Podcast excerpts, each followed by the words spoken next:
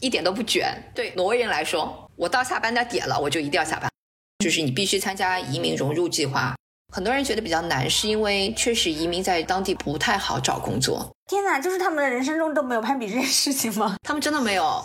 你向内问自己，你除了工作，你还喜欢什么？你有没有一个就是能够支持你的一个长期的这样的一种兴趣爱好，能够让你获得一种心流的这种方式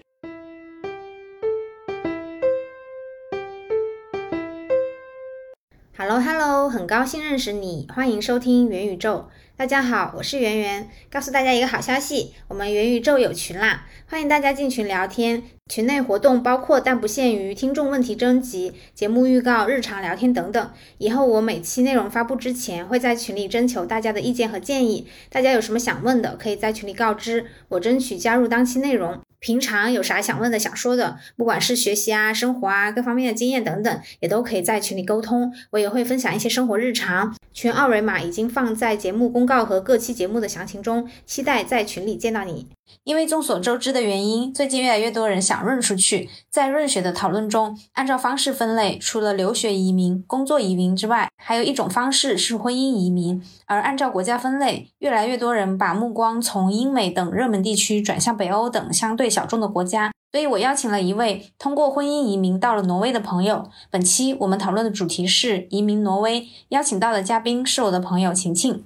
Hi, Alexandra. Yeah, had 晴晴。大家好，我是晴晴，我是一个八零后，现在在挪威。我是一八年十月因为婚姻的关系移居到这里的，现在是一名线上汉语教师，同时我会在当地做一些线下的兼职工作。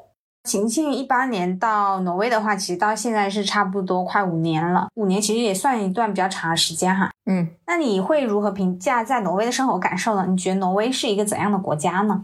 其实，说实话，虽然待了马上要五年了，我还是不太喜欢这个国家啊。因为也可能跟我住的地方有关。我现在是住在挪威的西部，大概人口在两万左右。其实对挪威来说，两万也不是一个小数字。但是因为我之前在上海，所以这个差距还是很大的。嗯，挪威给我的感觉就是。当然啊，空气很好，然后人很舒服。嗯，虽然他们虽然很冷，但是它的室内一直是恒温的，所以就就很非常舒服，体感就很舒服。他们是烧暖气吗？啊，对，有暖气，是的，嗯。哦，你你刚刚说因为人就两万人，然后对比你在上海就觉得落差很大，这个落差，你你说的是城市的繁华程度，还是说别的什么呢？呃，城市的繁华程度。我一直说我现在住的地方是乡下。哦，明白。对，还有一个落差呢，是因为我在上海的时候，我有一份自己很喜欢的工作，但是在这里我没有一份很喜欢的工作，或者说我在呃找工作的过程中，其实碰了很多的壁。那这个也是让我感觉很落差的一个地方。嗯啊，就我亲身体验哦，我觉得它福利很好。比如说在疫情期间，呃，像我这种做兼职的也是有救济金。对，救济金。哦，就就就是说，尽管你不去上班是吧？对，我们被关了三个月啊。那那边也封城是这样子吗？不不不不不不不不，这个不是封城，就是呃，他鼓励鼓励大家就是待在家里，所以除了超市、呃药房，就是生生活中必须要开的，嗯嗯这些地方它是开着的，其他的就是建议居家办公或者就是待在家里。当然你可以出去啊，你可以出去，比如说挪威人很喜欢运动，然后你每天出去跑个步，也没有人阻止你，就这样子。嗯，只是因为不工作嘛，就是没有工作。对，嗯，我现在在社交媒体上看到有人分享，就是说在那边生生小孩、养育一个孩子是呃，基本上是非常高福利的。这个这个你有有所了解吗？他是这样的，就是对我们有会说，呃，政府给小孩，政府政府养小孩这样。就挪威而言，呃，他是从小到大他都是不用付学费的啊，就是不用付学费。对，但是小朋友在幼儿园的时候，他会。呃，付一点学费，嗯，但是大部分也是政府会承担的，嗯，而且如果你的家庭收入是偏低的，也可以申请补助。那另外一个就是我们平时可能觉得支出是很大头的医院，那挪威的这边住院啊、医疗啊，这个也是免费的，免费，对，免费，所有大小病都免费吗？免费，对，免费。天呐！这个福利真的很很厉害。就是你可能会要出一点点医生的诊费，嗯可能只要出一点，但是就我了解到的是，可能现在它的数据可能会有变啊，但是之前是两千克朗，就是每年如果两千你承担两千克朗以外的部分，就是都是政府的。哦，嗯，我身边有个朋友是做了心脏支架手术，然后前后都是免费的。哇，这个真的很厉害耶。嗯，呃，刚刚是说到社会福利方面啊，那城市建设方面大概是怎样的呢？城市建设方面，我这边感受不是很强烈，因为我是因为我住的这个地方，呃，不是像奥斯陆这样的大城市。那我住的这个地方是在一个是在挪威的西部。所谓的城市建设，那基础设施肯定是完备的，那学校啊。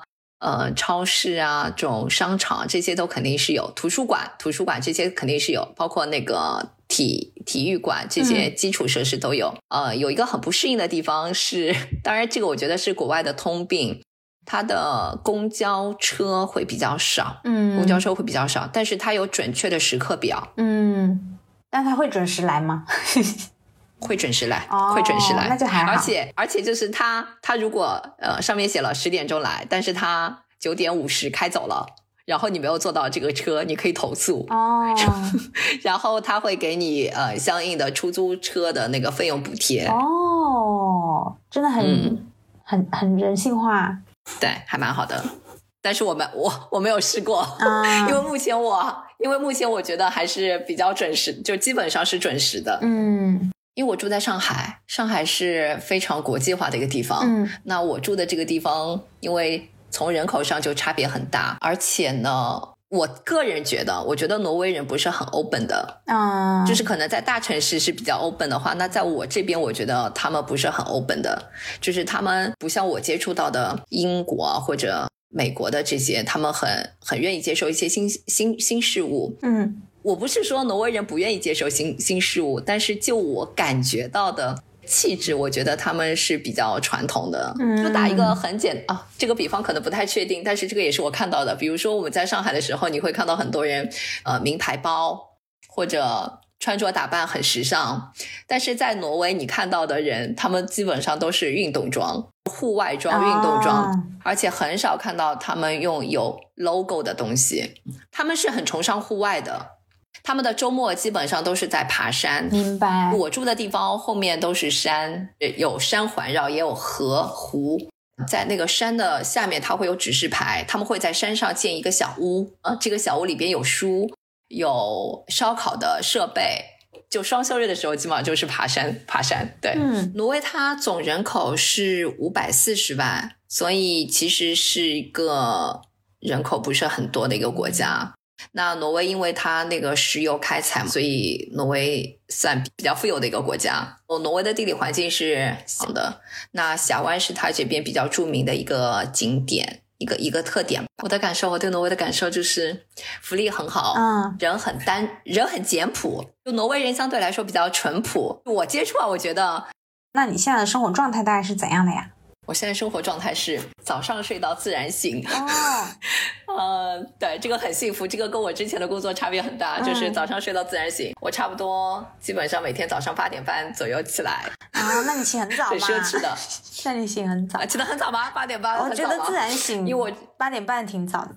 嗯，因为我之前在上海的时候，基本上每天是要六点起来的，所以睡到八点半对我来说还是很幸福的。然后我一般会早上的话，我一般会去图书馆或者去健身房。哦，然后，嗯，呃，下午的话，我会做一些线下的兼职，但是不是每天哦，线下的兼职。嗯然后傍晚的话呢，我会呃给小朋友上几节中文课，嗯，差不多一天。然后晚上就是看书、看电视，嗯 就是比较自在的家庭生活。嗯，那社交方面呢，会嗯比较容易融进当地人的那种 local 的圈子吗？对我来说是不太容易的，因为我不是在这里读书的，所以其实就这一点上面来讲，我除了工作中的伙伴，我很少能够接触到当地的挪威人。啊，这种邻居什么的，搜索一下也也没有吗？啊，邻居有，邻居有，嗯。邻居有，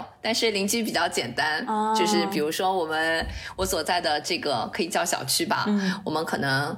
比如说下个星期就要挪威国庆节了，嗯那我们就可能会一起打扫我们这个小区，做一些就是志愿的工作，然后就会跟邻居之间有一些互动。好神奇哦！但是挪威人的 挪威人的本质不是那种就是很喜欢社交的，哦他们就相对来说就是不要打扰别人。当然你在户外，比如说你在爬山的时候，或者说你在喝酒的时候，你会觉得啊，挪威人一下子变得很 open，话很多。嗯但是平时。挪威人真的是话很少的，就是你你会看到，比如说大家在等车的时候，明明然后人和人之间会隔个一米这样子，啊，这个就是挪威人的气质，就是这样子的。啊，然后网啊网上有看过这种网图，对对，其其实就这样的，就真实的挪威就是这样子的。嗯但是如果你有什么问题问他的话，那他会回答你，就是他也会很 kind 的那种回答你，但是他不会像呃，哎你好吗？你吃了吗？就是那种很自来熟的那种，这个不是挪威人，哦 就这样。对，其实。对我来说，就是当地的那个社交是是比较小的，比较少的。嗯然后，嗯，我的一些社交跟上海比是从简很多，嗯所以哦，如果不是心灵很丰富的人，我觉得在挪威会抑郁的。啊，那你现在在那边主要社交圈是和什么？呃，大概是怎样的呢？我的社交圈主要是和我一起学语言的同学。就挪威语是吧？对对对，我是家庭团聚性质到挪威的，这个可能也算挪威的一个福利吧。就是他是要求你，他他说的是就是移民融入计划，嗯就是你必须参加移民融入计划，就是你有六百六百个小时的挪威语的学习，这个是你的义务，哦就是你必须要参加的。嗯对，然后这个哦六百个小时里边。这个六百个小时里边包括五十个小时的挪威的那个社会，所谓的挪威的社会学，就是了解挪威社会的哦一个课程。对，哦，嗯，对。但是你不能，呃，但是最多最多，因为是免费嘛，所以最多你不能超过三三千个小时，挪威语学习不能超过哦三千个小时。对！六百个小时是你必须要学的。哦嗯，这样子这。个是针对呃这种婚姻移民，还是说所有移民过去都要有这么一个过程呢？对所有的移移民都有这个要求，哦但是因为你的类，但是因为你移民的类型不同，所以它的要求也不同。哦，嗯，对，比如说你是，如果你是用工作性质移民的，那它就是那那你的挪威语学习你是要付费的，哦但是你是必须要学的，但是你可以不学到六百个小时，你可能只要学三百个小时就够了。那如果你是难民性质的，哦，那嗯，对，如果是难民性质的话，那可能时间就更长，嗯，更就学习的挪威语的时间会更长，免费吗而？且挪威政府会给你免费免费，而且挪威政府会给你钱。哦，还有这种好事，对对对，还会给你钱。对，哦难民性真的是这样子。对，挺有意思的。哦，嗯，那就是考试，就是哦，意思说就是最好要通过一个考核，然后拿个证之类的是吧？嗯，不需要，啊，就是你你这些课上完就好了。那这个课它是线上还是线下呢？有没有可有的人他就开着放那，然后他又不学？呃，线下的、哦线下的课程，就是老师要签到的。哦对，而且很有意思啊，我们的课程很有意思，我们的课程还有爬山，啊，好有意思哦。因为它是融入嘛，它主要是讲融入计划嘛，嗯所以其实就就好像我之前提的，挪威人很喜欢户外，所以我们到了春天、到了秋天的时候，我们有一天就是会老师会带我们去爬山，嗯，去户外，去接触大自然，就是这样子。对啊，冬天冬天会带我们去滑雪。哦，真的很好玩哎。嗯，你之前，挪威人除了喜欢户外，挪威人还喜还很喜欢织毛衣。啊，男他们的从小就啊，这个问题倒有点问倒我了。我没有看到男的织，啊但是我知道他们都很喜欢，是因为他们会。因为哦我在我在挪威当地有去幼儿园做语言实习，嗯然后我们有有幼儿园的老师是男老师，那我们小朋友做手工的过程中就是有织毛衣，嗯比如说呃复活节的时候我们会做呃我们会用那个毛衣做那个复就毛线绒线，我们会用绒线做复活节的小鸡。对我来说这个是很新鲜的，因为我从来没有接触过。嗯呃，但是你看他。男老师、女老师，他们都会教小朋友这样做，就嗯怎么做这样的一个小鸡。那按他们的来说，他们就从小到大都是这样子的。嗯而且我觉得，哎，很多幼儿园的男孩子，他们也很喜欢做这些，嗯，所以真的是，我觉得这个也是挪威的一个全民运动吧，全民运动。比如说我们在图书馆，呃，他定期搞活动嘛，然后他有一个定期的活动就是阅读，就是大家一边织毛衣一边听一个人在。读书哦，对，然后你在咖啡馆的时候，你也会看到，哎，一桌人一边织毛衣一边聊天。哦，然后我在幼儿园实习的时候，我们中午有三十分钟的休息，就是午餐，午餐加休息。然后你也会看到老师有老师在织毛衣，就是你一直会看到有人在织毛衣。那那岂不是不用买衣服，成成天织毛衣？他们很喜欢自己手工做的，呃，手工织的。毛衣，他们也会把这个作为礼物。对对对对对，嗯嗯，哎，这这一点还蛮有意思的，蛮有趣的。嗯，其实聊了这么多啊，最关键的没有聊到，就是晴晴到底是用怎么样的方式移民到挪威的呢？因为我先生在在在挪威，我最初到挪威办的签证是家庭团聚签证。嗯，这可以待多久啊？第一次他是给了我一年，一年。然后第二次续的时候，他给了我两年。嗯，然后。嗯，你待满三年，然后你有资格可以换永居哦，永久居留签证。对，那除了三年的时间之外，你要他有呃年收入的要求哦，还有语言要求，语言要求。那这时候挪威语你就需要考一个，嗯 考一个口语的证书。哦，嗯，那个收入的要求就是说一定，它是这个要求是比较高的意思吗？就挪威当地而言，这个要求不高。嗯，我是二一年申请永居的，嗯，当时的收入年收入要求是二十五万克朗，不到一点点。那这个数字。对挪威的收入而言，它不是很高，因为你想，我就是平时线下做那么几个小时的呃兼职，应该也可以到的话，那不是不是很不是很高。我那个换算了一下，大概是人民币十六万，这个是个年薪是吧？年薪对这个，但是这个这个这个在国内也算是呃怎么说嘛？我觉得算中等了吧？你是说这个收入在挪威会很容易拿到是吧？对，这个收入在挪威很容易拿到啊。对，这个就是你每天傍晚做做个兼职就可以了。我就是每天下午做个兼职，也不是每天下午做个兼职。我可能我我基本上一周的呃兼职的时间是在二十五小时左右。嗯，一周二十五，我算一下啊，呃，我们用五天来算，一天五个小时，哎，好像也还挺忙的。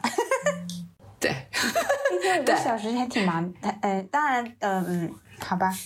国内如果我们按劳动法的话，是每天大概应该是八个小时啊。我五个小时当然还是好好啊，不过比我想的要长一点点哈。就是按我现在的兼职的收入，基本上是在两百克朗一个小时。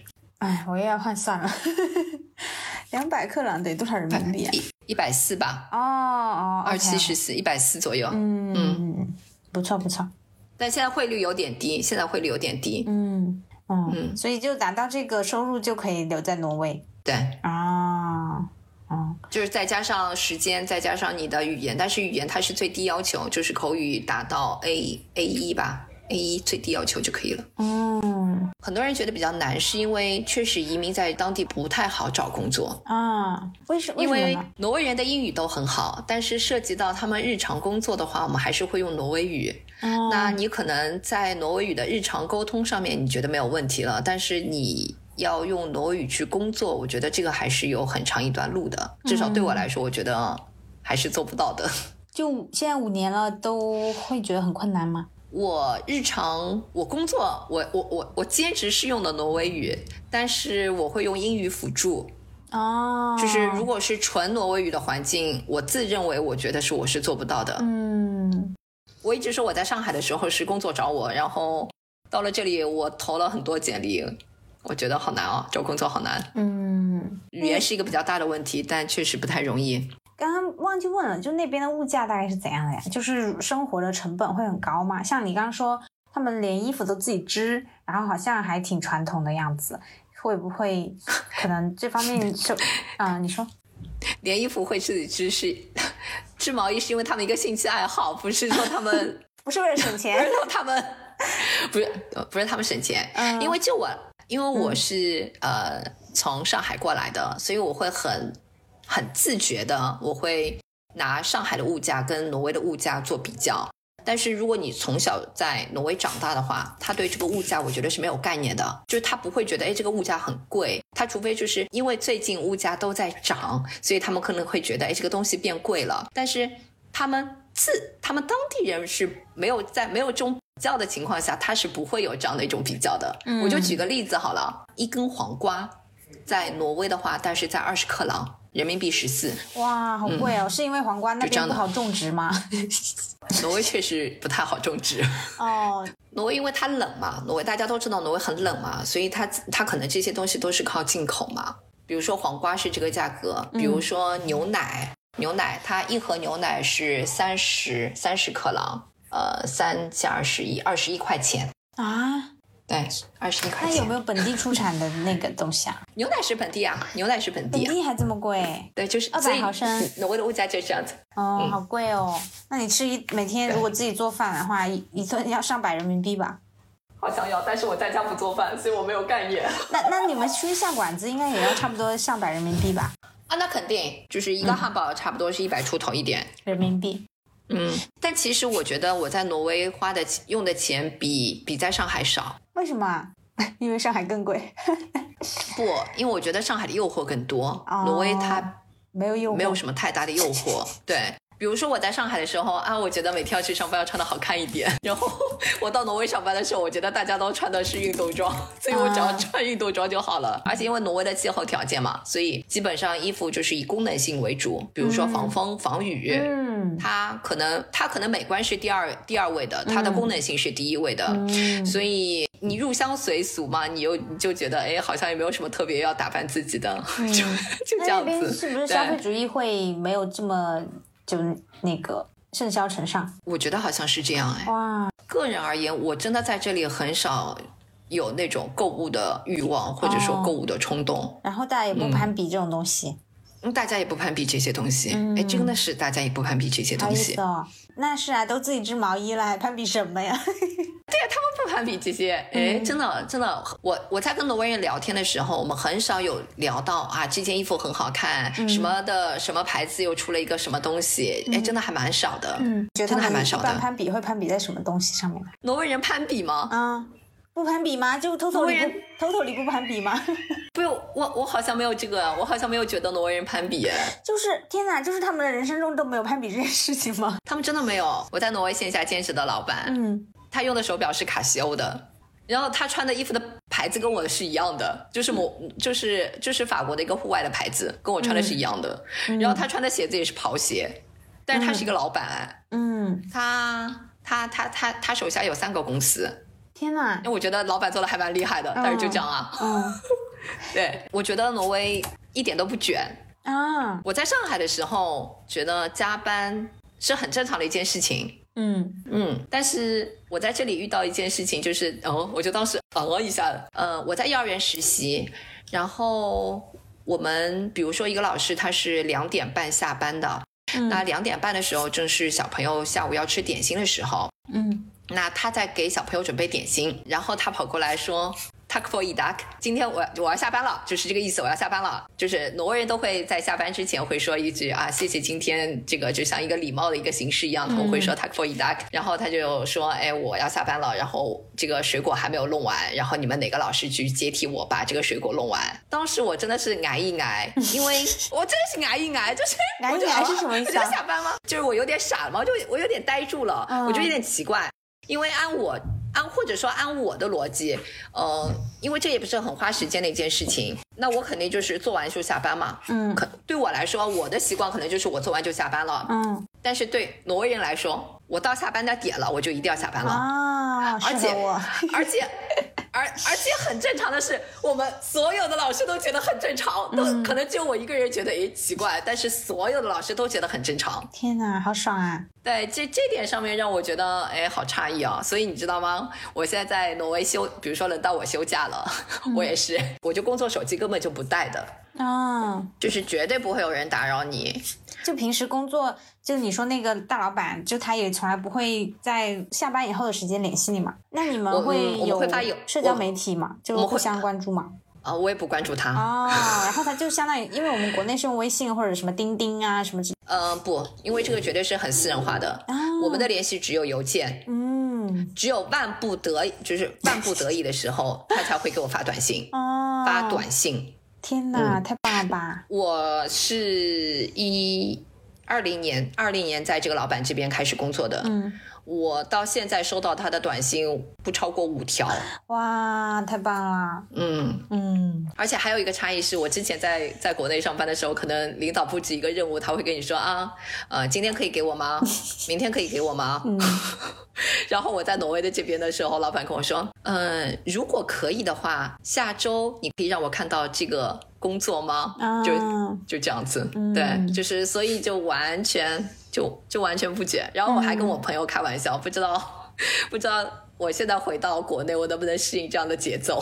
应该很难，别回了。啊，我不，我朋友也这样说，应该很难。对我朋友也这样跟我说，会很难。呃你刚刚有提到有一个幼儿园的实习，怎么会想到去幼儿园实习呢？因为我自己是做教育的，所以我觉得这也是我感受到的挪威的福利之一。因为我自己之前是做教育的，所以我一直很想在挪威当地能够继续我的呃教育的，就是教育的范畴嘛。但是这个比较难，因为有语言的要求，所以就比较难。挪威有一个机构叫 NAV，N A V，但是翻译成中文应该怎么讲？就是他具体负责福利养老金、哦失业保险，就是福利啊，就就就这样的一个机构。哦，然后我就给这个机构说申请申请申请实习，申请语言实习。当然，他也会帮助你找工作哦。当然也是这样的，也这样的一个机构。嗯，然后不是人设局嘛？人设局，我不知道，我不知道应该怎么翻。我觉得好像没有一个中国的对应的一个词可以翻这个的。然后我就给这个部门，呃，我就我我就我就我就跟他说，我说我就想。我就想在语言上跟进进跟精进一步，就是为了找工作嘛。当时也非常巧的，就是我投简历投了一个幼儿园的简历，然后那个幼儿园园长对我还蛮满意的，但是呢，他也指出就是我现在的语言是不能胜任这份工作的。然后呢，我呃我就给 n a b o 写了呃这样的一个申请，然后呢，他就安排我去幼儿园做语言实习，进行语言实习，我就去幼儿园了。呃，那你觉得经过这次幼儿园实习，它对你的这个语言提升帮助会有很大吗？对，帮助很大。啊，明白。嗯嗯，而且我觉得不纯粹是一种语言的提升，其实你对呃挪威的至少幼儿教育你有比较直观的了解，嗯那可能嗯也会帮助你自己来判断，哎，这份工作到底适不适合你。嗯就在之前，我觉得啊，幼儿园实习是一件很很好的事情，很美好的事情。应该很吵吧？但是，但是经过幼儿园实习的时候，我觉得我回来就跟我老公说，这个工作我不适合，我干不了，为什么呢？或者说我最多只能干百分之五十的工作，我不能干百分之一百的工作。我有很多不适应的地方，比如说我可以跟小朋友一起玩，他们也很愿意跟我一起玩，我也会非常注意啊，比如说跟他们一起玩的时候，要就是跟他们保持一样的眼视频，就是就就那个位置，比如说小朋友又比较矮，所以我会对视线，我会对我会蹲下来，就是会陪小朋友一起玩，但是我不能创造性的带领他们玩。哦，这要求好高啊！我天哪！这这这是没我没有办法，就呃就就就比如说呃挪威的文化里边，他们有一个小木屋，他们叫 h i d 就是他们可能在休假的时候会去那种山里啊或者风景特别好的地方那个小木屋里边。那我们在幼儿园的时候呢，哎，我们的老师就会用毯子、椅子，就椅椅背，然后用毯子，然后呢给他们搭建一个 i d 这样的嗯，这样让小朋友这样的玩，就是我觉得我的角色只能陪玩，但是你让我非常创造性的跟他们玩，我觉得这个对我来说好像我做不到。好严格、哦。这是一。个对，另外一个呢，很大的差异是什么呢？小朋友每天都要去户外，嗯。就是他每天都要到户外去玩，嗯。而且这个户外呢，你知道挪威的天气啊，嗯，下雨、下雪，那个这个是真的是风雨无阻的，不管是下雨还是下雪，小朋友都是要到外面去玩的。嗯，所以对我来说，我就是要在零下十，即使零下十度，我要陪小朋友在外面玩。这个对我来说，我觉得还蛮挑战的，嗯。就是可能我不是很适应。嗯。对，所以挪威挪威人会说，哎，我们这里没有什么嗯不好的天气，只有不好的衣服，嗯，所以他们一定是确保每天小朋友这样的一个户外时间。嗯对，而且有哦小孩儿，就是小孩儿特别小的时候，你看我们幼儿园都要午睡，但是我们这里的小朋友不午睡的，不睡觉的。啊，我我不睡觉的，对，当然，如果你跟呃你跟幼儿园老师说我的小孩他是有午睡习惯的，比如说他在家一直午睡，那他有午睡习惯的，那那个老师会给呃会安排睡觉。还有呢，就是可能小孩特别小，比如说一岁两岁，那这样的小孩他会睡觉。那等到你四岁以上了，如果你自己不是提出这样的要求，那那不睡午觉的，不睡午觉的。嗯而且挪威小朋友睡午觉很有意思的，他们不是睡在床上，不是睡在地上的，他们是睡在天上 婴儿婴儿车里边，哦而且这个婴儿车是在户外的，啊，就在室外的，不是在室内的。婴儿车在室外的，零对下哎呃，反正零度肯定是在外面的。那零下特别零下的天气，那可能会在室内但是大部分情况都是睡在户外。所以，所以，所以你会看到外面下着雨或者外面下着雪，你看到小朋友在户户外睡得好香哦。啊，这太神奇了吧！对对，这个是挪威一个特色。还有呢，呃，小朋友每个星期他有一天就是那种。嗯，户外的户外的，就是说这个户外不是说在幼儿园的户外，而是指就是要爬山，嗯就是要带小朋友去爬山，嗯就这样的这样的。我概念当中的山都是有台阶的，嗯有台阶的，挪威的山是没有台阶的，所以我觉得这个对我来说也好难。这叫徒步吧？这种叫徒步。对 Hiking 徒步对，所以我说挪威人他他从小他接受的文化就是这样的，所以他户外的话，双休日就是在外面爬山，好有意思、哦，就因为他们从小就是这样子的，对，嗯所以综合这些，我是会觉得，哎，不是很适合我，但是我在那边待的还蛮开心的，待的还蛮开心的，嗯，你刚说就那小木屋就语，言实习的现在，它是收费的还是怎么搞的嘞？你是说的哪个小木屋？就那山山里头的是说小木屋，嗯，它算公共设施，就是哦就是，比如说我我我家后面那个山上就有一个小木屋，那嗯这个小木屋里边它有书啊，有什么柴柴火给你可以烧烤用的什么的，这些都是户定期更新呢？政府啊或者个人，那他都会自己会天哪，我怎么感觉那边好像已经实现了共产主义？哦，没有没有会会这样子，会这样子。但是，呃，我刚才提到的那个 he he 的是挪威的一种文化，嗯就是一般他们会买一个这样的小房子，然后特别是度假的时候用，因为挪威的假期其实还是蛮多的，休假还是蛮多的。嗯，谁羡慕了？四四周到五周，他们带薪休假，对，带薪休假。谢谢你让我知道。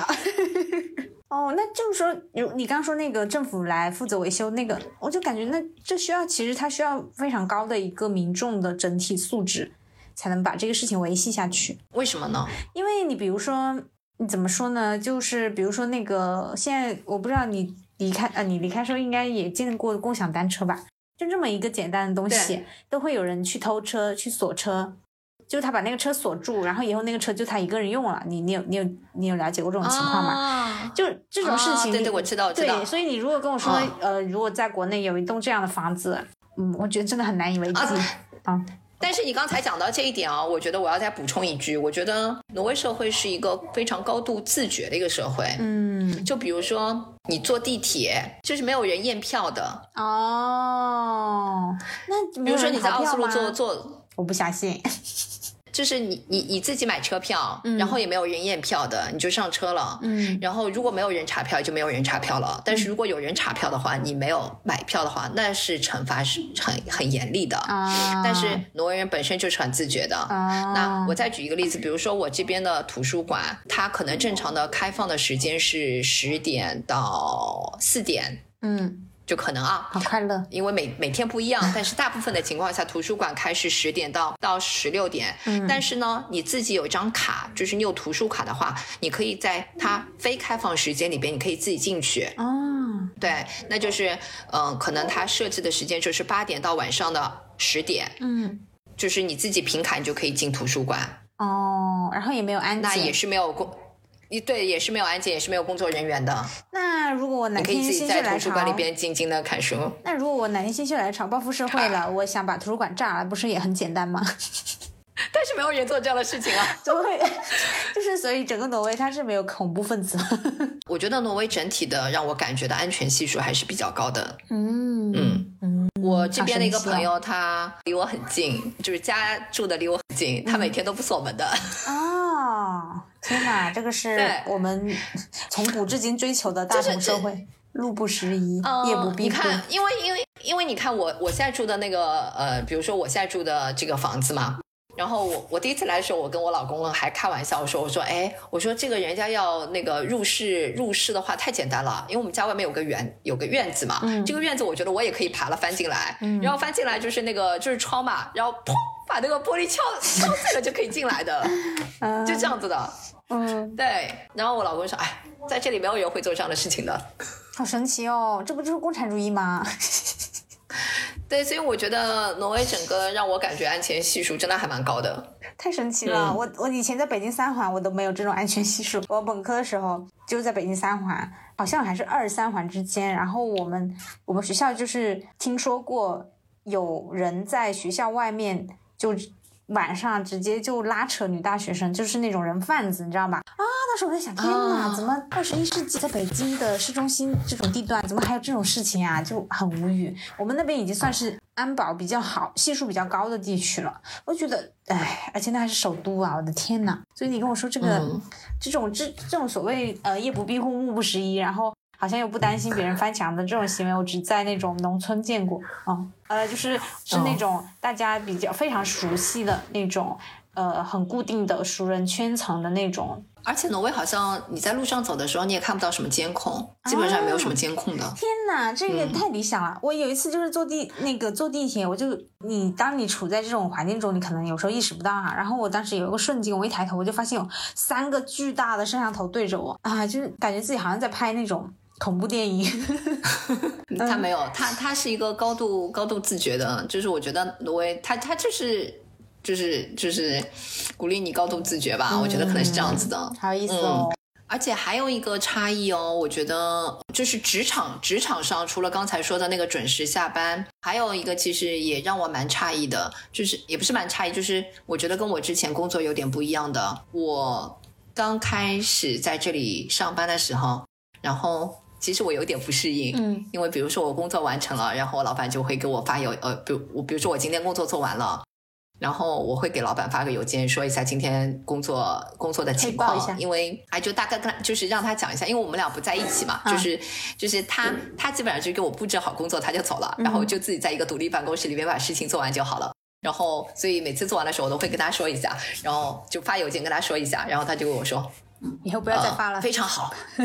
不不不，他说哇，这个工作做的，哎刚他每次就是哇，这做的太好了，嗯，太棒了，嗯，就是一直是那种鼓励，非常正向的，对，非常非常正向的。我不知道这个是人和人之间的差异还是什么，至少我之前在在国内工作的时候，从来没有见过。我我觉得，我觉得我作为领导，我好像也很少非常用语言很直白的说啊，这个工作做的很好。我觉得可能我自己也用的很少，然后我的领导好像也很少对我。对我这样说，就这样子，所以我我刚开始不断收到他这样的消息的时候，我还跟我还跟我老公吐吐槽，我说啊，这不就是我应该做的工作吗？哪有做的很好呢？不就是应该这样的吗？不是很正常的吗？为什么这个还要夸一夸呢？然后我自己到幼儿园去实习的时候，因为我觉得真的是这样子的，就是。我们也会跟小朋友不断的讲啊，你你你做的很好，你做的很棒，就很多一直很很鼓励很积极的。然后同事之间也会这样说啊，非常好，非常棒，嗯，就这样子。所以我觉得。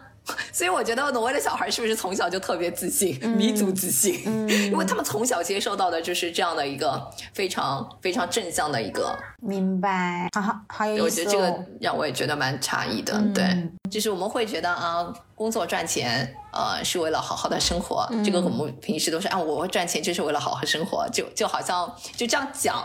但是我觉得在这里，我是很明显的感觉到，对他们来讲，生活是第一位的。嗯。明白，你那你在那边工作的话，就是说一开始就是等你达到了这个语言的学习水平以后，你就找到了这一份工作嘛？还是说有过其他的一些工作经历呢？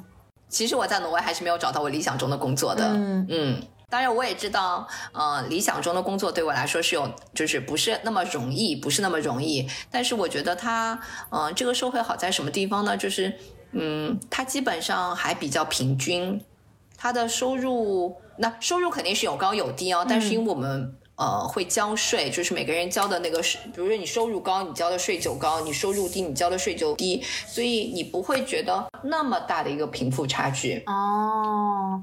对，就好像。像你做老师的收入和你呃和你在餐厅的收入可能也差不多。你是说端盘子？对对对，哦，对，可能也差不多。嗯对，就是我觉得他们没有那种我们我们认为的啊，一定要什么大学之后一定要办公室工作啊什么什么，我觉得没有。嗯就好像我的一个老师，他的孩子，嗯，后来是做的水水管工。毕业了，然后他就很开心的告诉我们啊，我的孩子今天毕业了，他做水管工作，就就是也是很自豪、很骄傲的，嗯就是不像我们那可能也是我的，至少我身边，我觉得，哎呀，好像，嗯、大家更希望你是做医生啊，做律师啊，做那种能够赚很多钱的这种。然后我觉得在在在挪威，他肯定也是就是律师或者说医生，他可能收入比较高，这个肯定。我觉得大部分情况是一样的，但是我觉得没有过多的追求那种物质的那种感觉。嗯嗯，就大家、嗯呃的对于所一个人成功的标准是非常多样化的，并不是说一定要如何如何。对哎，是的，嗯。而且我觉得这个是他们从小就这样子的，嗯。就好像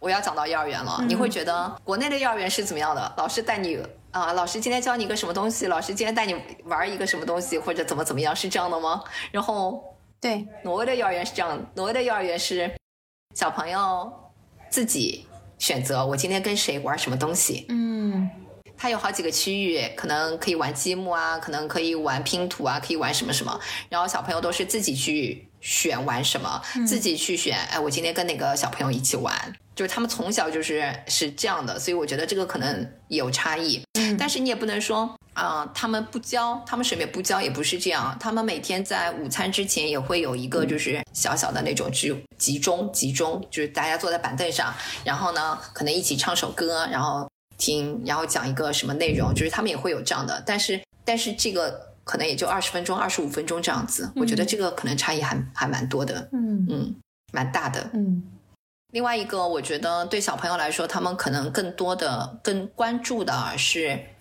人与人之间的一种交往的一种能力，嗯这样子，而不是那种学科知识。嗯、我在我在这里做过一次就中国新年的展览，嗯，然后做过一次就是给当地的小朋友讲中国新年的故事。然后，嗯，可能那天参与参加的小朋友就是幼儿园的小朋友嘛，呃，三岁到五六岁这样子。那我们在讲到。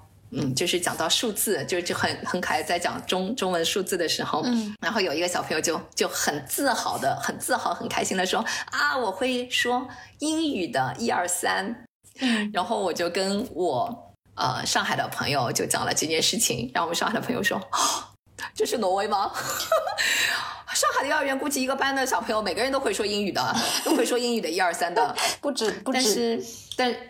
对对，不止不止，对不对？但是你看，挪挪挪威挪威的小朋友就就就就 OK，就这样。嗯然后他们也不觉得有什么问题，也没有大家过多的去，好像一定要呃卷再补学科。明对白，但是我接触的所有的挪威人，我觉得他们英语都很好，嗯所以我觉得这也是一种差异吧。对，这也是一种我我感觉我自己感觉这也是一种差异哦。嗯当然，这也可能跟挪威他人比较少，所以没有那么卷有关系。嗯，明白。那晴晴，你为了找工作，大概是做过怎样的尝试呢？其实就是最简单的发简历。哦，就是不定期的去浏览一下招聘网站，然后呢，呃，即使知道这个工作不适合自己，或者说不是自己喜欢的，但是你也会有各种理由，你想试一试，所以你就会发简历这样子。嗯，对，那都做过什么样的工作呀？我在餐厅端过盘子，啊，我对做过行政，嗯当然这个都在做。嗯哦，我还在做线上老师，但线上老师跟跟挪威当地没有什么关系。我有一个硕士，学的是汉语国际教育，嗯但是因为我自己在国内的工作和这个没有什么特别的关系，到了这里嘛，我就觉得哎，可以重启我的这个专业啊，重启我的这个专业。老本行 对，老本行，就是也是疫情嘛，所以很多的机构转线上，所以就给了我这样的一个机会，所以我就投了几个简历，然后就一直做线上汉语老师到现在。嗯呃，挪威的工作是这样的，就是就是呃，在挪威投简历的时候，我觉得这一点还有点跟国内不一样。嗯，国内我们投简历就是找这份工作就是全职，默认为一个全职的概念，对或者说你就是一个兼职的概念。但是挪威还蛮有意思的，就是你在看他们的招聘信息的时候，你会看到有的工作量会标注着百分之五十，有的工作量会标注着百分之七十。哦，就这点，我觉得还蛮还蛮不一样的。这什么意思呢？就是正常的话，他一周呃正常的工作小时是三十七点五小时。我自己在挪威线下的工作会涉及到计算工资这一块，就是他这个氛围就是告诉你这个加班是。不是很好的，因为对老板来说，就是如果你加班的话，他付给你的工资要比你正常的工资要高。嗯，我们劳动法也是这么写的来着。啊，真的？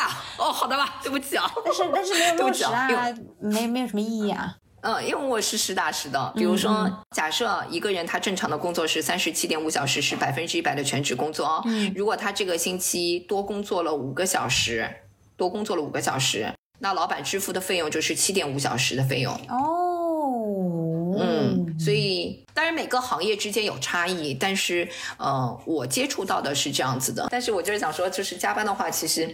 挪威人本身也不是很想加班，嗯，而且那个加班的话，对老板就是因为要多付钱嘛，所以我觉得可能是双向的，双向的。好，那回过来说，那个百分之，比如说我看到百分之五十是什么概念呢？比如说一周我们正常上班应该是上三十七点五小时，那如果是百分之五十的工作量，它就是这个职位，它就要求你一周工作十。十九小时，嗯，就好像，呃，我在我的一个行政方面的一个兼职，呃，我的工作量是一周六小时，哦，天哪，嗯，那可能换算的话只有百分之十几的工作量，但是我这个是可以一直做下去的，嗯，就是他他那个合同就是签的这个固定合同，嗯，不是签的临时合同，就是签的固定合同，就这样子，嗯，所以我觉得这点还蛮友好的，嗯嗯，你你刚刚有说到就是。一开呃，有一开始其实有一个在餐厅端盘子的工作，当时为什么会想要去做这个呀？嗯，当然也是一种巧合，也是一种巧合，正好有这样的一个机会。那对我来说，嗯，我我知道端盘子这件事情肯定不是我喜欢做的，嗯，而且我也知道可能端盘子这件事情对我来说是很很很辛苦啊，可能我一直擅长一直做脑力劳动的人，不可能不是很擅长做体力劳动，对对。但是我当时想的是，就是。因为这是一个我能够迅速提高我的口语的一个机会啊，对，就是你在这个过程中，对，你可以你跟挪威人交流，然后你可以提升你的语言，而且确实真的是蛮有用的，嗯，蛮有用的，对，啊，虽然我是呃用了这样的一个呃理由来说服自己，嗯，当然我觉得这个是比较。冠冕堂皇的，其实从我内心来讲，我觉得还是蛮有落差的。拿着两个硕士文凭，然后去端盘子，我觉得这个好像差别很大的样子。对，而且，但是你那时候在国内是不是已经做到领导层了？对，我在国内工作了十二年。天呐，嗯，然后到挪威的第一份工作是去餐厅端盘子、洗盘子。对，对我都不好意思跟我国内的朋友讲，我现在在端盘子。嗯，但我觉得，我觉得这个就是生活嘛。嗯。我就觉得你得到一些，你肯定要放弃一些。我觉得这个还是蛮平衡的。那所以现在是还在做这个吗？嗯，我还在做，但是我不就是不洗了，嗯，就是工作的，对对对，不洗盘子了，不洗盘子了，进阶了，开始点菜了。嗯，我还在做，还在做，但是可能时间上会有点减少，就是没有像。刚开始那样，然后工作的内容可能也有点变化，嗯，但是我还是在做的。对，明白。就你刚刚说那个有三个公司的那个老板，你在他手下，然后你还有独立办公室的，这个是个大概是个怎样的工作呀？嗯，其实就是办公室行政的工作。哦，明白。对，嗯，你说的办公室行政这个事情，其实我还挺想讨论一下，因为怎么说呢？嗯，就我自己的经验啊，呃，如果说是文科生毕业进国企。或者是很多公务员的岗位，其实相当大的一个比例的工作就是，呃，类似行政工作，就非常杂、非常碎，然后非常的基础，不需要动脑子，确实是有很大一部分这样的工作的存在。然后我自己工作以后，也有很大一部分的工作也是这一类的。然后有观察到很多的文科生，可能如果进体制，或者是说，呃，国央企事业单位，大家都在做这样的一些事情，我心里确实有一个挺大的疑问，就是。为什么会这样子？就不管你是多高学历的文科生，博士就不说了。博士的话，他们有嗯，博士是一个比较特殊的一个群体啊，因为他们可能呃更主要的是走一个学术的道路。那如果你说是读到硕士，比如说呃，就像我一样，我读到了清清北呃中国最好的大学的硕士，但是我是个文科生，然后我进了体制内或者呃或者这种泛体制内的机构，我就发现啊，怎么就是能做的好像就只有这些行政类的工作，或者说呃还有一些文秘之类的工作。但是我认为很相当一部分的工作，它怎么说呢？它并不需要这么高的学历，或者是。呃，就但凡一个高中生或者初中生，他但凡可以大概的具备一些常识，是可以使用 Word，他都可以去完成这样的工作。所以我会怀疑这个是一个学学科设置的问题，还是说，嗯，还是说这个是一个这个就是我我认为这个学历的培养，这个文文科生，然后和他们能够找到工作中间出现一个非常巨大的断层，出现一个非常巨大不匹配的情况。嗯，因为我自己会觉得很多行政的工作它是非常繁琐而无意义的，就它没有什么意义，它只是，比如说你去订一个会议室，然后你去布置一个会场，嗯，但你也不能说它毫无技术含量，它也许有一些技术含量吧，但是我觉得它这种事情的意义不是很大哈，嗯，不知道你会如何看待这种情况呢？其实我是蛮理解的，而且我觉得你的这个。就是你讲的这个点，这个思考的这个点，我觉得其实蛮有价值的。但是耐不住中国人多呀，耐不住卷呀，对不对？我我只能这样解释，就好像你说的这个，就是一些非常琐碎的一些行政工作，你说真的是要有北大清华的这样的一个硕士来做吗？真的需要吗？哎，不需要啊。就好像我在这里，我也会觉得，嗯，这样的行政，就这样的一种行政工作，对我来说。嗯，大材小用，我我有才吗？就是我也会有这样觉得。你看我做的事情，我我我自己我自己会觉得，你你不需要我有这个学历，我也可以做这个事情。对呀，但是但是我觉得，呃，换一个思路来讲的话，哎，你做这个工作，你就是为了赚这个钱嘛？这个钱就是为了给你好好生活嘛？如果你觉得这个钱能够，呃呃，跟你的这个付出能够匹配的话，那我觉得，哎，就工作呀。我觉得在挪威的工作经历给了我比较大的一个改变是什么呢？就是。我在上海的时候，我很我我很看重在工作中的一种价值感、成就感和幸福感。嗯嗯，我觉得这个是工作赋予我的一种意义，或者说，我觉得钱少一点没关系啊，我觉得加班没关系啊，我只要开心啊，我开心呀，我觉得我觉得这个就是我的人生价值啊。嗯，但是在在在挪威，我到现在我也承认啊，就是工作是可以给我幸福感的，所以这也是为什么我在线上教小朋友汉语。嗯，其实从经经济的角度来讲，其实不如我在挪威线下的一个呃兼职，但是我还是花，我还是给了他很多的时间，给了他很多的精力，这个耐不住我喜欢，对吧？嗯。那我回过来说，挪威线下的这个给我的感觉就是，他告诉你，工作就是工作，工作就是你谋生的一个手段，你的幸福感不需要从工作中取得，你的幸福感应该从你的生活中取得，应该在你呃。享受生活中取得，所以我我回来之后，我对自己有一个比较大的一个疑问是：除了工作，你还能够干什么？除了工作，你还喜欢干什么？除了工作，你还能在哪里得到一种快乐的，或者是我们说所谓的那种心流啊，就是那种呃这样这样的一种。我觉得我在国内的时候，我从来没有考虑过这种问题，我从来没有考虑过除了工作，我我还怎么样？那可能我看场话剧很开心，我看场电影很开心，但是。我到了挪威，我不能，我不看话剧，我没有地方看话剧，或者说我看不懂话剧，我我的语言不能让我去欣赏一部挪威语的话剧，那那我还怎么去获得我的这种快乐呢？啊，这也是我为什么不喜欢挪威的原因，就是我觉得我的精神食粮很匮乏，但是我在国内的时候我不会这样。那精神食粮的匮乏有我自身的原因啊，就是我觉得我的语言还没有达到他们当地人的这样的一种，所以它限制了我很多获取精神食粮的这样的一个这样的一些途径。那另外一个，我觉得是有成长背景在那边的，就是我从小成长的环境是我中文的一个母语的环境。那我的文化和这里北欧的一种文化，我觉得有很大的区别。那可能我在这里我感受不到更多的共鸣。那我觉得这这块是我自身比较就觉得我不太喜欢挪威的地方啊。但是撇开这些外在的，你你向内问自己，你除了工作，你还喜欢什么？你有没有一个就是能够支持你的一个长期的这样的一种兴趣爱好，能够让你获得一种心流的这种方式？比如说，你看挪威人他们爬山，他们觉得很幸福，他们很在，他们很享受这样的一个过程。那你不喜欢户外的人，怎么弄呢？怎么弄呢？所以我觉得这个是这这个是一个比较大的一个一个一个一个区别。另外一个，我觉得讲讲到行政啊，因为我自己在国内的时候，呃，我是在高校工作，那我以行政为主，但是我也上课。那为什么我可以做十几年的行政的工作？嗯。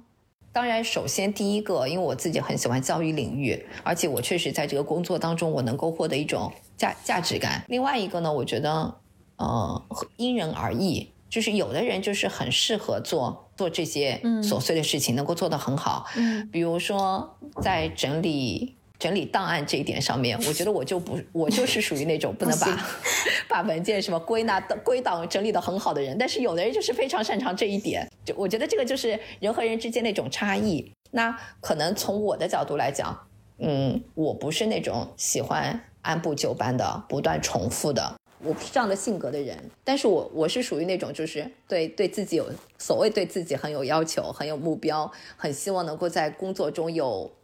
呃，精进的那种，所以，嗯，而且我也很相信，就是从底层开始做起嘛。所以最开始的时候，我是不排斥这一些什么订会议室啊这样的这样的工作的。但是当我做了一段时间之后，我就会自我挑战，我就会觉得，哎，我是不是在流程上，或者说我是不是能在效率上能够做一些优化？那我觉得这个可能就跟纯粹的行政工作，我觉得就是不一样了。呃，因为我以前做了相当多这样的工作，但这个东西你就算把它再优化、再精简，它的本质就是说，如果它是一坨屎的话，它还是一坨屎，就是它的本质还是那是因为在这个过程，嗯，对。但是可能在这个过程当中，我觉得优化是对你自己而言的，但是等到你可以开始做优化了，其实你面对的更多的是人的工作了。你你怎么跟人打交道？但是我自己能够坚持十几年还在这个岗位上，我觉得是因为新鲜感，是因为我不断的在接触新的东西，不断的在接触我没有没有接触过的领域，所以我觉得我可以做那么长时间。就是说对我来说，呃，创造力或者说嗯价值感，我觉得对我来说还是蛮重要的。不然的话就很简单，就是你用钱砸我呀。明白？我不忍心拒绝这个钱。嗯，那我觉得这个工作好像也是可以做下去的。但是，但是我觉得你讲的也是有道理的。这个我觉得是不是那个专业设置上面，嗯，真的是啊，需要这样的啊。嗯，当然，这个背后肯定是有一个呃人才市场供求关系的问题，它肯定是有这个问题的。嗯，然后也有一个学科设置的问题。嗯，我我只是一，我只是觉得它可能很多客观原因促成了这么一种。情况的出现，而且这个情况非常极其的难以被改变，就导致很多很对高学历的人，然后他可能去做一些这样的事情。当然，这个东西他肯肯定也不限文科啊，可能理科肯定也是有的。就好像也包括你在求职的时候有什么呃年龄差、年龄、性别啊这样的。嗯嗯，反正就是我我只是为这种奇怪的。这种情况我自己感到困惑而又痛苦。一方面，这个是现状，它就是这样一个现状，这个结构它就是非常的坚固。然后另一方面呢，如果你说想把自己自拔出去，好像非常的难啊。就我自己的观察，我发现，如果你作为一个呃在中国毕业的文科生，然后你如果说你不想去做行政的话，然后你如果是在体制内，你又不想去做行政，嗯，然后加上如果恰好你的专业是那种非常文科的专业，比如说文史哲，这几乎是一个。就不可能，几乎就是不可能，不可能完成事情。你只要到体制内，你就一定是要去写材料啊。然后如果说你想要去做业务沾边的事情，可以是可以啊，但是应该要花非常多的心力，你可能才能最后最后慢慢的转过去。但是如果是在体制外的话，呃，比如说我就拿一拿互联网公司来举例的话，文科生最常做的，我的了解就两种，一个是 HR，一个是运营。然后这里面还有一种，呃，是我觉得可以。摆脱这个文科魔咒的是相，它其实有有一点点偏理科，就是做产品经理。这个是我目前能够见到的文科生能够相对摆脱这种命运 的一个职业方向。嗯，但是我觉得我们从积极的角度来讲，我觉得其实还是有蛮多社会蛮蛮多包容的。就是就是，我觉得现在大家对职业的这个理解，已经比我大学刚毕业的时候那个职业的理解要更加的多元了。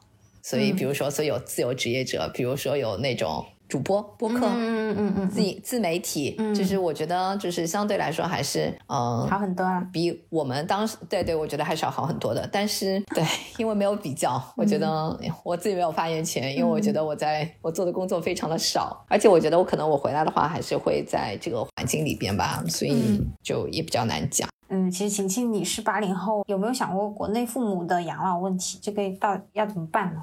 这个是比较难的一个点。就对我来说，现在是比较困惑的，因为来的时候，父母的呃，首先有一个比较难以解决的问题，就是我和我先生都是独生子女，所以我们双方的父母就在国内，然后我们两个在国外，然后呃，随着父母年纪大了嘛，这个我觉得都是一个比比较比较大的问题。我觉得可能这个也是很多在海外的海外的人他们比较纠结的一个点。那我们没有一个。目前我觉得我们没有找到一个很好的办法，但是我们试图想两边，就是可以挪威待一段时间，然后国内待一段时间，就是两边跑一跑。那这样的话又回到了工作的问题，就是所以所以我们也在试图的找找一下，就是可以能够彼此兼，就是双两边都可以兼顾的工作，就还没有完全的财务自由。对，但真的还是蛮，就反正对我们来讲，我们觉得这是一个，至少目前我们觉得没有一个很好的、很好的解决一个方案。对，如果回国，就好像之前提的，我还能够适应吗？那你现在会想回国吗？说实话，我没有最刚开始来这里那么想回国。嗯，就是我刚开始来这里的时候，我觉得我很多的不适应。嗯，然后我就很想回去。嗯嗯，但是到现在，我有。我其实也有一点点怕，我不知道你说的回国就是短期的度假还是长期的。如果是长期的话，其实长期的话，其实我也有一点点在怀疑自己的适应度，就是我不知道。已经躺平五年之后，再回去投入这样的一个卷的环境里边，我还能不能适应？由由俭入奢易，由奢入俭难呐。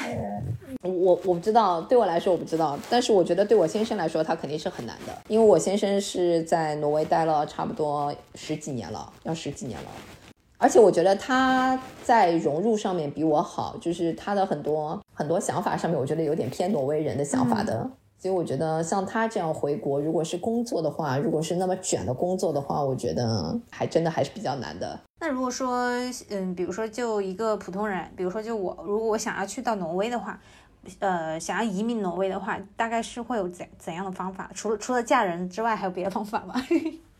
工作啊，工作是你唯一的方法啊，嗯，因为你即使选择到到挪威来读书。但是你最后还是要面对工作的问题，嗯，因为不然你读书完了之后，你学生签证结束了之后，你还是得回去，你还是要找工作。那如果去那边读书的话，会有说什么专业会比较好找工作这样，还是说就都 OK？然后那边申请的话会比较难吗？申请的话，据我了解不是很难，因为挪威不是一个热门的留学国家。哦，嗯，好找工作的话，肯定是工科比较好找工作，工科计算机肯定是比较好找工作。嗯，但是挪威从今年开始有一个比较大的政策上面的变化，是它开始收学费了。啊，以前不收吗？以前是不收学费的，现在是对欧盟以外国家的学生都是要收学费了。哦。嗯，而且当然啊，现在因为呃汇率的问题，因为挪威现在克朗贬值很厉害，可能从汇率上面来讲，到挪威留学，至少学费上面它嗯不是一个就是不是很贵啊，至少就是从汇率上面来讲，其实折合人民币也不是很贵，但是挪威的物价生活费还是蛮贵的，就是你要租房，房租房租的费用，折合人民币好像也不是很贵。嗯，那当然跟上海这个跟跟上海比的话，那那跟上海比的话，我觉得可能也差不多。当然，它有英语授课的专业，但是为了你更方便的找工作，你肯定还是要学挪威语。所以我觉得这个可能也是阻止一部分人跑到挪威来的原因吧。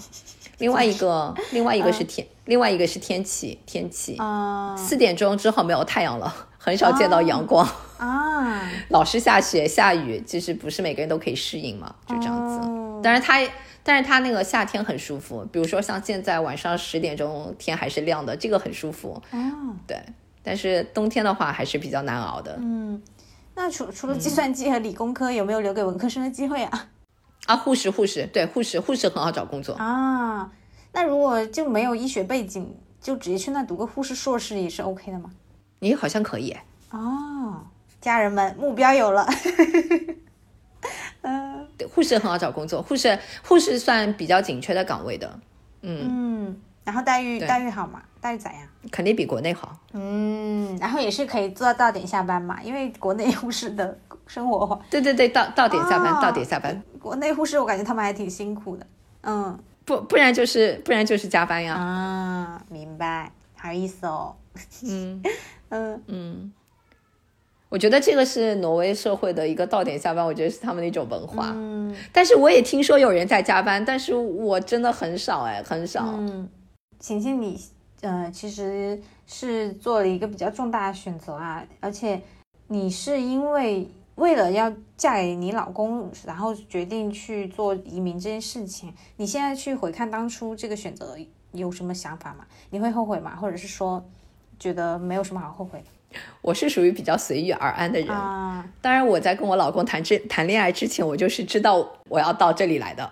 但是因为那我之前在英国留学，所以而且我在英国留学的那个城市也不是那个伦敦这种大城市，嗯，所以我觉得哎，留学那一年，我觉得哎日子过得很舒服，我觉得好像在国外生活是有这样的一种可能性的，嗯，我觉得也蛮好，也没有什么不好。所以在认识我老公的时候。哎，我们知道我们将来要在挪威生活的话，我觉得对我来说，哎，我觉得可以啊，没有什么问题啊。那你父母也不反对？哦，我父母没有反对，我我我爸爸可能有点舍不得，但是我妈妈一直会觉得，哎，在国外蛮好的。对，嗯，我认识一个大龄，因为我属于大龄，我们有一个大龄留学群，然后嗯，里边都是。三四十岁准备出去留学的人哦，然后对对对对，然后他们都这样啃下来了，而且很多学的是文科专业，所以我觉得是可以的。嗯，但是可能他们选择不同，有的是留在那边，有的可能就是回国了。然后当时他好像嗯也是做一些短视频嘛，就是做一些大龄大龄女性的短视频，然后我们俩有接触，嗯，然后。然后，然后就对对，但是他现在回国了。嗯，他在 UCL 学的是那个纪录片编辑专业，大概是。但现在他有他回国了，对对对，然后自己做了，对，嗯，明白。其实我觉得女性在某种程度上真的是男男性要厉害。嗯，谢谢你。他们适应度啊或者什么，我觉得真的还蛮好的。嗯嗯嗯，好的。但是婚姻也是女性的一种选择。嗯。好的，这一次和晴晴聊天，感觉最大的收获就是人生真的是可以有无限可能。然后同时我也打开了一个新世界的大门，对北欧还有对挪威的生活都有了一个大概的轮廓。嗯，就突然发现好像生呃，我们其实可以生活在别处。但是哦，真的决定要到挪威来生活的话，还是要慎重哦，还是要多考虑一下。嗯。好的，那我们本期内容就到这里，说出来就好了。希望这一期内容有给到你一点点安慰。欢迎大家关注我的微博“元宇宙 Podcast”、小红书“小圆壮士”，或者通过邮箱与我联系。那我们下期再见，拜拜，拜拜。